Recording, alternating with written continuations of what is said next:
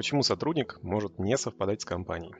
В частных компаниях, кого брать, кого не брать, диктует собственник. Даже если компания сильно выросла до 500 или 1000 сотрудников, все равно, так или иначе, топ-менеджеры, middle менеджеры и менеджеры транслируют видение собственника в той или иной мере, в зависимости от того, как долго, как плотно между собой работали. При этом собственник — это такой традиционный пример ошибки выжившего. Это известный пример, когда там, во времена войны улетала с базы, допустим, 100 самолетов, прилетало 10, а и прилетевшие смотрели на отверстия, которые были оставлены зенитными установками, и ну, достаточно очевидная, но некорректная мысль была усилять то, что сейчас было ну, задето зенитной установкой. Хотя, конечно же, анализировать нужно было не тех кто долетел, а те, кто не долетел. Потому что если они не долетели, значит зенитные установки попали куда-то туда, куда попасть они были не должны. Поэтому собственники как раз чаще всего из-за этой вот ошибки выжившего, потому что статистика бизнеса, к сожалению, неумолима, и при очень достаточно позитивных прогнозах в течение трех лет выживает чуть меньше 30% новых бизнесов, и вот эти там еще в течение трех лет следующих еще где-то примерно такое же количество выживает. Поэтому собственники начинают подставлять убеждения под факты. Например, что я завтракаю, глядя на восток, поэтому именно этот завтрак,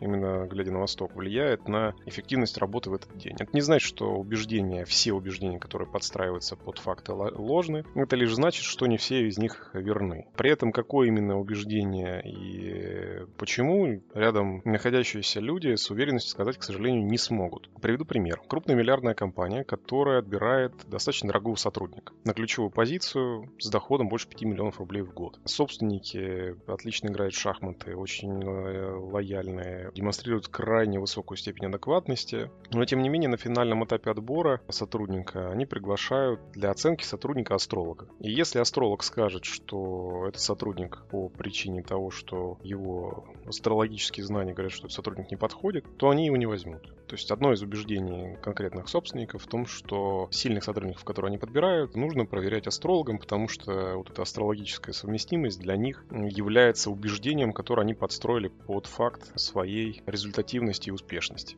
Это не значит, что собственники неадекватные. Просто вот такое вот у них есть чудачество. И когда-то они подстроили вот эти некоторые дополнительно, возможно, ложные убеждения под реальные факты. Что с этим можно делать? На самом деле делать с этим не нужно ничего, потому что убеждения, к сожалению, одномоментно повлиять вы не сможете. И если это ваш заказчик, как внутренний, так и внешний, то единственный выбор, который у вас есть, либо принять эти убеждения а, в рамках конкретного проекта, либо если они не вступают в критичные противоречия между вашими, а, либо не принять и просто отказаться от работы по этому проекту. Ну, то есть, если это не критично, ну, значит, надо просто проверить э, даты рождения, дать э, все инструменты этому астрологу на финальном этапе, пусть проверяет. Порой ничего критичного в этом нет. Следующая крайность.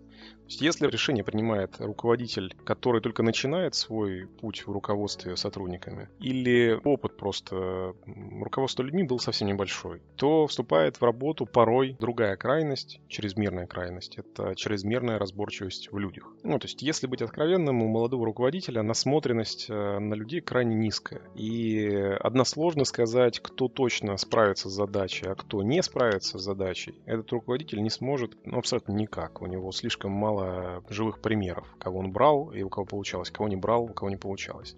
Но при этом, предположим, у него работал условный Василий, который был для него работником года. И вот именно такого Василия этот руководитель хочет, по сути, разделить почкованием. То есть нужно такого же сотрудника аналогичного найти. Например, этот Василий мог в детстве разносить газеты, потом три года, когда он там уже достиг э, там, осознанного возраста, три года работал в продажах и вырос до менеджера по работе с ключевыми клиентами, где занимался он продажей кондиционеров. И вот э, ваш руководитель говорит о том, что мне от сотрудника нужен именно такой жизненный путь. То есть он обязательно должен был работать в детстве, потому что для сотрудника это, ну, для руководителя это хороший показатель, что сотрудник, и вот опять начинается подстройка убеждений, что сотрудник, например, крайне ответственный, крайне мотивированный, и вот он хочет, наверное, зарабатывать денег, именно поэтому мне такой нужен.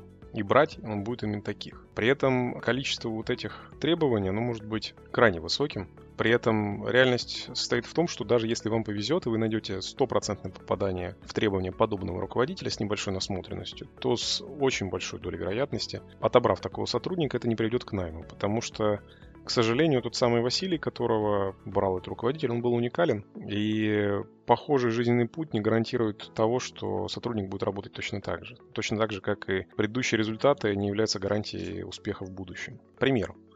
Крупный IT-стартап. Набираем под директора по продажам. С двух групповых собеседований Отбираем 7 менеджеров по продажам. После испытательного периода остается 4. Отлично, задача закрыта, клиент доволен. Нужны еще люди. Под директором появляется руководитель отдела продаж, с которым мы не работали. Набираем ему в отдел. Два групповых собеседования, 28 показанных сотрудников, 5 отобранных, как раз тех самых, которых хотел руководитель с небольшой насмотренностью, и один вышедший прям идеальное попадание, стопроцентное, все как хотел. Проходит время, испытательный период он не проходит. Работает ноль. Мы сообщаем ну, о проблеме директору, и все следующие собеседования проводим только с ним. Мнение руководителя учитываем, но оно не является конечным, то есть решение принимает директор.